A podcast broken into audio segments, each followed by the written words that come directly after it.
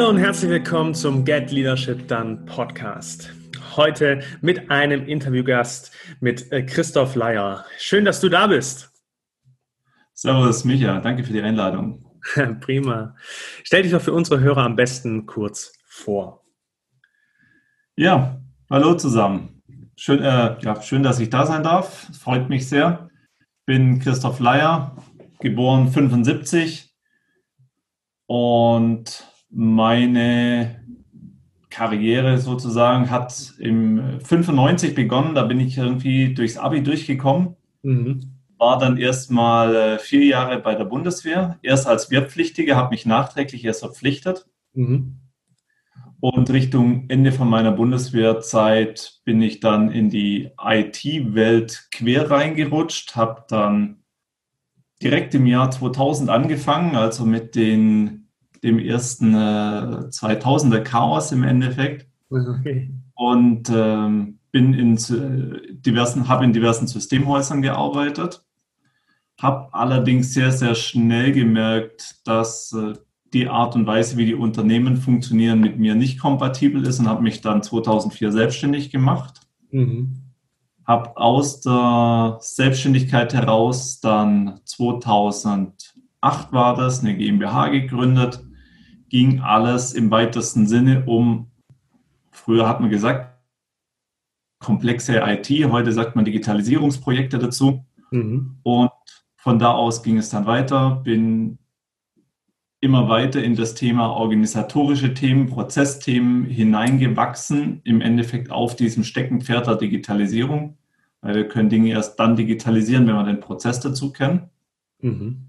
Und so hat sich es immer weiterentwickelt bin dann in pharmazeutische Unternehmen reingekommen, auch dort weitergewachsen und so bin ich äh, schließlich bei meinem jetzigen ähm, Arbeitgeber bei der BioNTech in Mainz gelandet. Alright. Und hast dort auch eine Führungsposition inne? Exakt, genau richtig. Also ich habe dort den Auftrag bekommen, ein neues Team aufzubauen. Der Auftrag ist jetzt äh, etwas mehr als zwei Jahre alt. Also im August vor zwei Jahren haben wir gestartet. Mhm. Und seitdem haben wir ein Team von äh, zehn Leuten aufgebaut und drei weitere Stellen sind, Korrektur, vier weitere Stellen sind aktuell noch ausgeschrieben. Oh, wow, cool. Ja, du hast schon äh, wesentliche Punkte angesprochen, die auch für diesen Podcast hier in, äh, interessant sind. Du bist 2000 in die IT-Welt eingestiegen, in die Chaos-Welt. Da war noch alles sehr neu und auch selber bezeichnest du dich in LinkedIn auf, als Chaos-Experte. Mhm. Ähm, was ist darunter zu verstehen? Ja, auf diesen Titel als Chaos-Experten bin ich irgendwann in Gesprächen mit Geschäftspartnern äh, gekommen. Das äh, irgendwann ist man ja an der Stelle, dass man sich überlegt, okay, was ist so die eine Sache, die einen umtreibt, die einen antreibt? Was ist so das, gerade wenn man so viele unterschiedliche Projekte macht, was alles zusammenführt? Und irgendwann bin ich eben drauf gekommen, dass mein Ding genau diese chaotischen Projekte sind, die bei denen andere vorher gesagt haben, nee, das ist uns zu viel, das ist zu komplex, das funktioniert nicht. Am liebsten war es mir, wenn vorher schon andere gescheitert sind. Das war das Optimale. Feuerwehrprojekte. Ähm, in einem Fall zum Beispiel bin ich in ein Unternehmen rein. Da ist vorher ein anderes äh, Unternehmen, hat äh, die Produktions-IT nicht zum Fliegen gekriegt und dann hatten wir 14 Tage Zeit, um dort eine komplette funktionierende IT für eine pharmazeutische Fertigung äh, an den Start zu bringen. Und äh, solche Sachen waren dann extrem cool. Also sehr schnell gute Leute finden, die aufzugleisen, mit ihren Aufträgen zu versehen und dann die Sache ans Rollen zu bringen. Ja, das hört sich unglaublich spannend an, vor allem, wenn du sagst Feuerwehrprojekte. Das sind quasi, wenn man sie erstmal so betrachtet, wahrscheinlich so Herausforderungen oder Problemstellungen, die erstmal so ein bisschen unlösbar erscheinen. Geht es in die Richtung oder eben, wo schon viele gescheitert sind, wie du gerade gesagt hast? Ähm, was befähigt dich dazu, aus solchen Projekten dann doch die Kurve zu nehmen und 180 Grad zu drehen? Was machst du da oder was machst du anders? Das ist eine sehr, sehr gute Frage. Die hat mich lang auch selber beschäftigt, weil ich selber nicht dahinter gestiegen bin. Irgendwann hat, äh, hatte ich dann so einen Klick im Kopf, was ich anders mache. Mhm. Und zwar die, der Auslöser, glaube ich, warum ich mit diesen Themen sehr gut zusammenkomme, liegt tatsächlich in meiner Vergangenheit in der Bundeswehr. Mhm. Äh, ich war dort, äh, bin ausgebildet worden als Gruppenführer, war auch mit einer Gruppe im Einsatz im damaligen Jugoslawien. Mhm. Und dort haben wir im Endeffekt genau diese Dinge gelernt, nämlich auf einem, in einer chaotischen Umgebung, kurz mhm. auf dem Schlachtfeld, mhm. Entscheidungen zu treffen, die aber nicht betoniert sein dürfen, sondern die immer modifizierbar sein müssen im Sinne des großen Ganzen, also im Sinne des Auftrages. Und insofern war das da eine, eine sehr, sehr gute Schule. Okay. Machst du das jetzt in deinem Job auch? Also bist du da quasi der Problemlöser für die Fälle, die keiner lösen möchte? Wenn man so sagen kann. Ähm, in der Zwischenzeit nicht mehr, weil das Team funktioniert jetzt in der Zwischenzeit. Am ja. Anfang war es sicherlich so, weil dieses Team gab es ja in der Form nicht bis zu dem Zeitpunkt. Und auch bei vielen von den Digitalisierungsprojekten war es im Endeffekt so, ähm, die Unternehmen wussten zwar, dass was zu tun ist, aber eben nicht genau was und wie kann es funktionieren, wie kann man es zum Fliegen kriegen. Das waren sind Unbekannte oft. Natürlich möchte ich da gerne in deine Technik oder in dein Vorgehen tiefer reinsteigen. Kannst du das ein bisschen handgreiflicher beschreiben, vielleicht anhand eines Beispiels auf dem Schlachtfeld, so wie du es beschrieben hast, äh, von der Bundeswehr? Und dann nehmen wir das Ganze und transferieren es so in die Unternehmenswelt. Absolut. Das, ähm, wo ich es immer äh, sehr gerne damit erkläre, ist, es gibt den Unterschied zwischen der Auftragstaktik und den Unterschied äh, auf der anderen Seite die Befehlstaktik. Mhm. Die Befehlstaktik ist das, was oft mit der Armee in Verbindung gebracht wird, was ich aber nicht so kennengelernt habe. Mhm. Und zwar heißt das ähm, hier Person A, du gehst jetzt von der Stelle 1 zur Stelle 2 und passierst dabei die Punkte 3, 4 und 5. Mhm. Und das, äh, mein Beispiel, das ich immer habe, ist, wenn auf diesem Weg eben eine Wand kommt, dann bleibt diese Person an der Wand stehen und marschiert weiter. Also man kann sich das vorstellen wie einer, der die ganze Zeit gegen die Wand läuft, weil er hat eben den, den Befehl bekommen, genau diesen Weg zu nehmen. Okay. Und das ist genau das, was ich ehrlicherweise auch in den IT-Unternehmen in der freien Wirtschaft dann gefunden habe. Da wurde es genauso gemacht. Hier, du gehst jetzt da raus, dann installierst du das so, dann machst du das so und dann machst du das so. Und dann mhm. stehst du da und sagst, das tut so aber nicht. Mhm, mhm.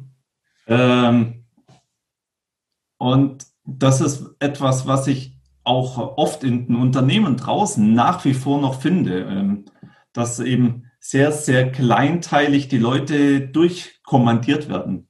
Mhm. Und in der chaotischen Welt funktioniert das nicht mehr. Und was ich dort mache, ist eben diese Auftragstaktik verwenden. Mhm. Das äh, basiert auf zwei Säulen. Mhm. Das eine ist immer an den Grundfertigkeiten von den Leuten arbeiten. Mhm. Im Militärischen ist das natürlich Thema wie, wie Schießen. Aber ein anderes ganz wichtiges Thema ist Kommunikation. Wie halte ich meine Kommunikation? Und genau das sind Themen, die ich auch äh, jetzt nach wie vor in meinen Teams, bei meinen Leuten ganz aktiv trainiere. Regelmäßig gehen wir in äh, Übungseinheiten rein und üben Kommunikation, weil das ein, ein Basisthema ist, was funktionieren muss. Mhm.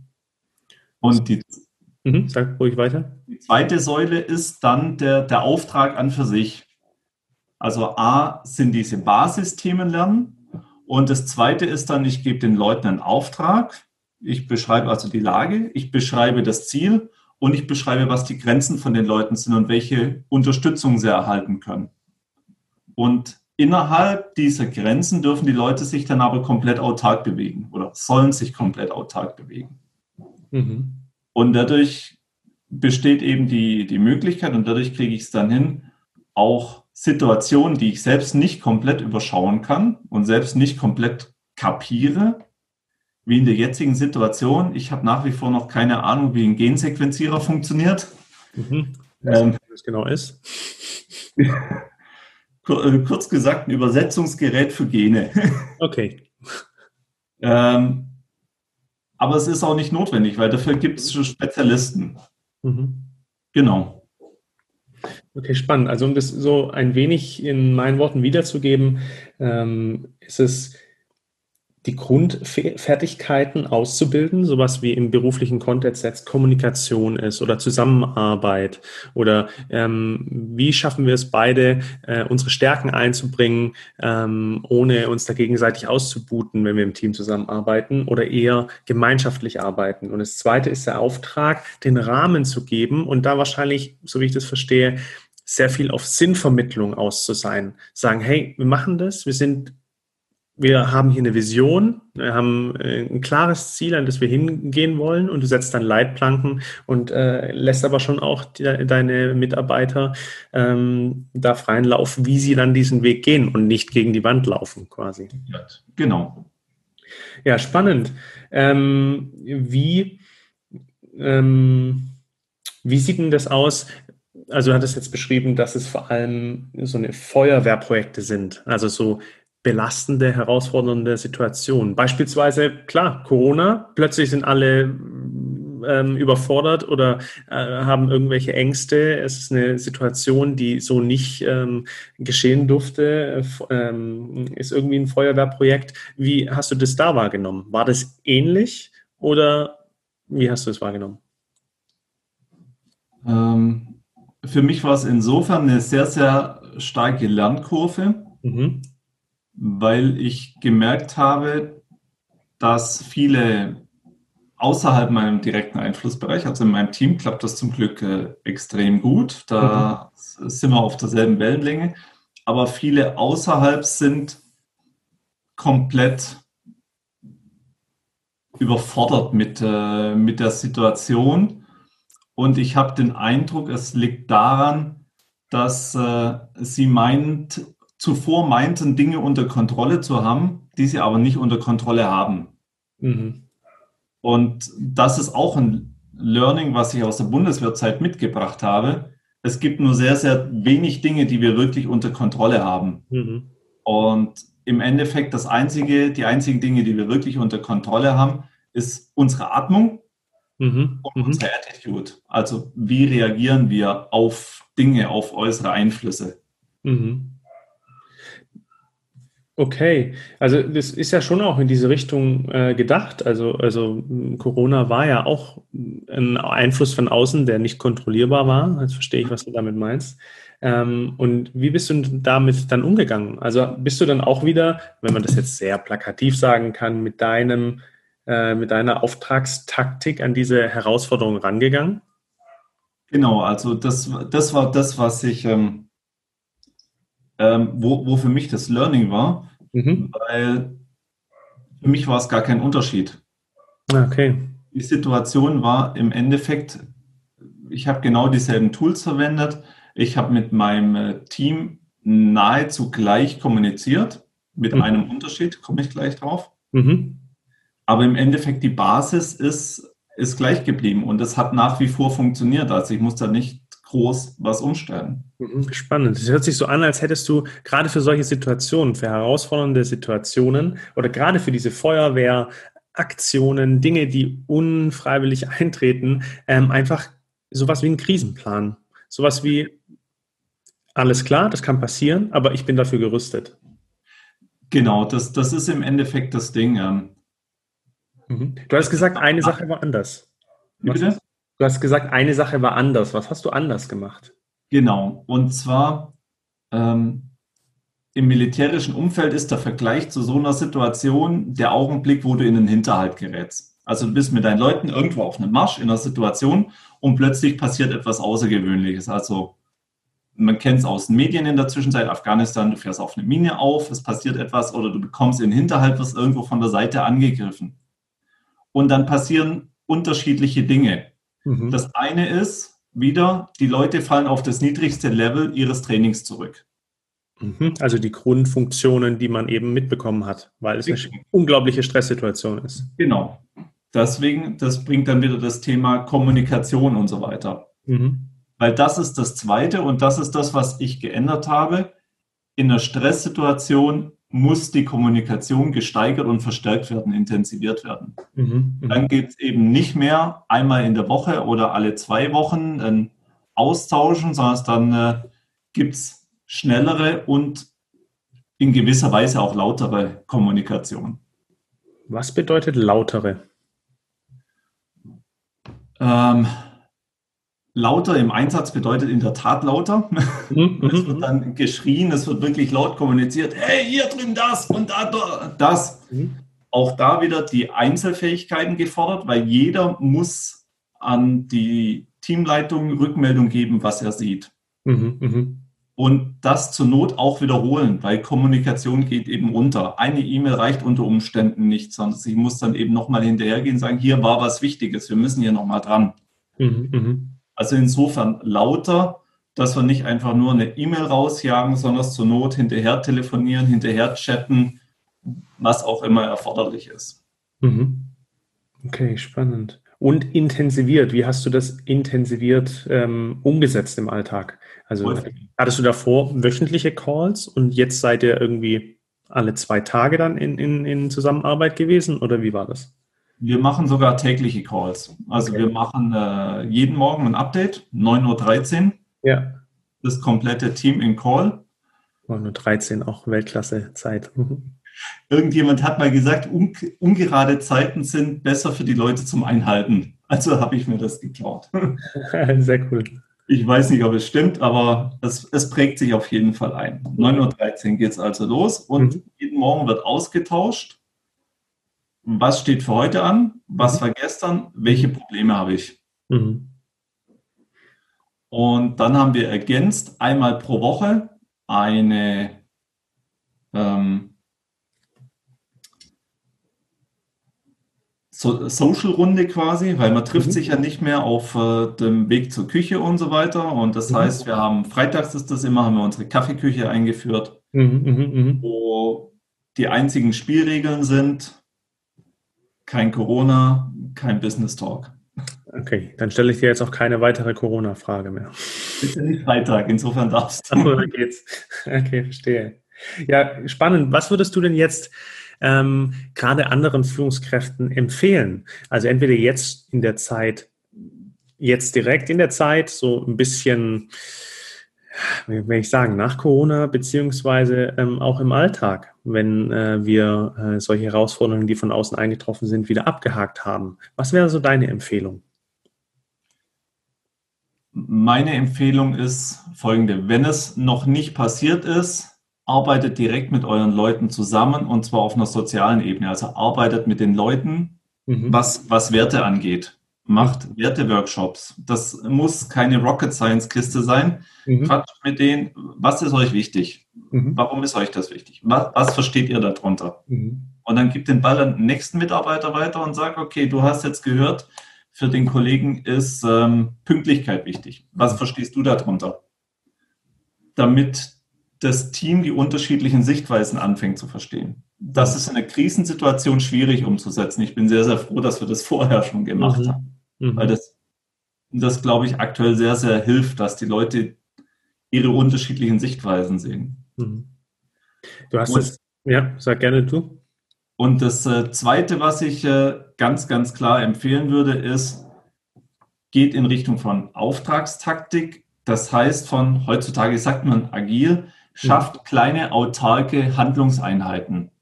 Also eine Person soll für sich allein handeln können. Ein Team aus zwei, drei, vier Personen soll für sich alleine handlungsfähig sein. Immer sobald die, um wirksam werden zu können, einen externen Part brauchen, verlieren wir Energie und Geschwindigkeit. Mhm. Verstehe, ja. Und du, das ist äh, die Zusammenführung aus dem, was du auch gesagt hast, weil wenn dann eine herausfordernde Situation kommt, eine Stresssituation, dann verlässt man sich auf die Dinge, die man trainiert hat, die man aufgebaut hat in der Zeit zuvor. Wie gesagt. Ich verstehe. Sehr cool. Christoph, wo kann man mit dir denn noch weiter in Kontakt treten? Wo kann man dich finden? Wo äh, kann man mit dir connecten? Das aktuell am häufigst genutzten Mittel ist, da haben ja auch wir uns kennengelernt, ist genau. äh, LinkedIn. Mhm. Da schaue ich ja da gibt es eigentlich beinahe jeden Tag Futter von mir, außer Samstag, Sonntag, da nehme ich mir frei. Mhm. Ähm, genau, also sehr, sehr gern über LinkedIn. Ich habe auch einen Blog, da schreibe ich allerdings sehr ja, unregelmäßig. Dann, wenn mir Dinge durch den Kopf gehen, fange ich an zu schreiben und wenn sie irgendwann fertig sind, kommen sie da rein. Mhm. Aber LinkedIn ist äh, perfekt, da kann man mich sehr, sehr gut kontaktieren, kann man mich sehr gut erreichen. Da bin ich jeden Tag im Endeffekt unterwegs. Sehr gut. Chaos-Experte Christoph. Vielen Dank, dass du da warst und dass du so wertvolle Impulse gesetzt hast, vor allem aus einer Richtung, die ähm, mir bisher noch nicht so nah äh, betraut war, ähm, eben diese Verbindung zur Bundeswehr. Fand ich super spannend. Vielen Dank, dass du da warst. Vielen Dank für deine Einladung, Michael.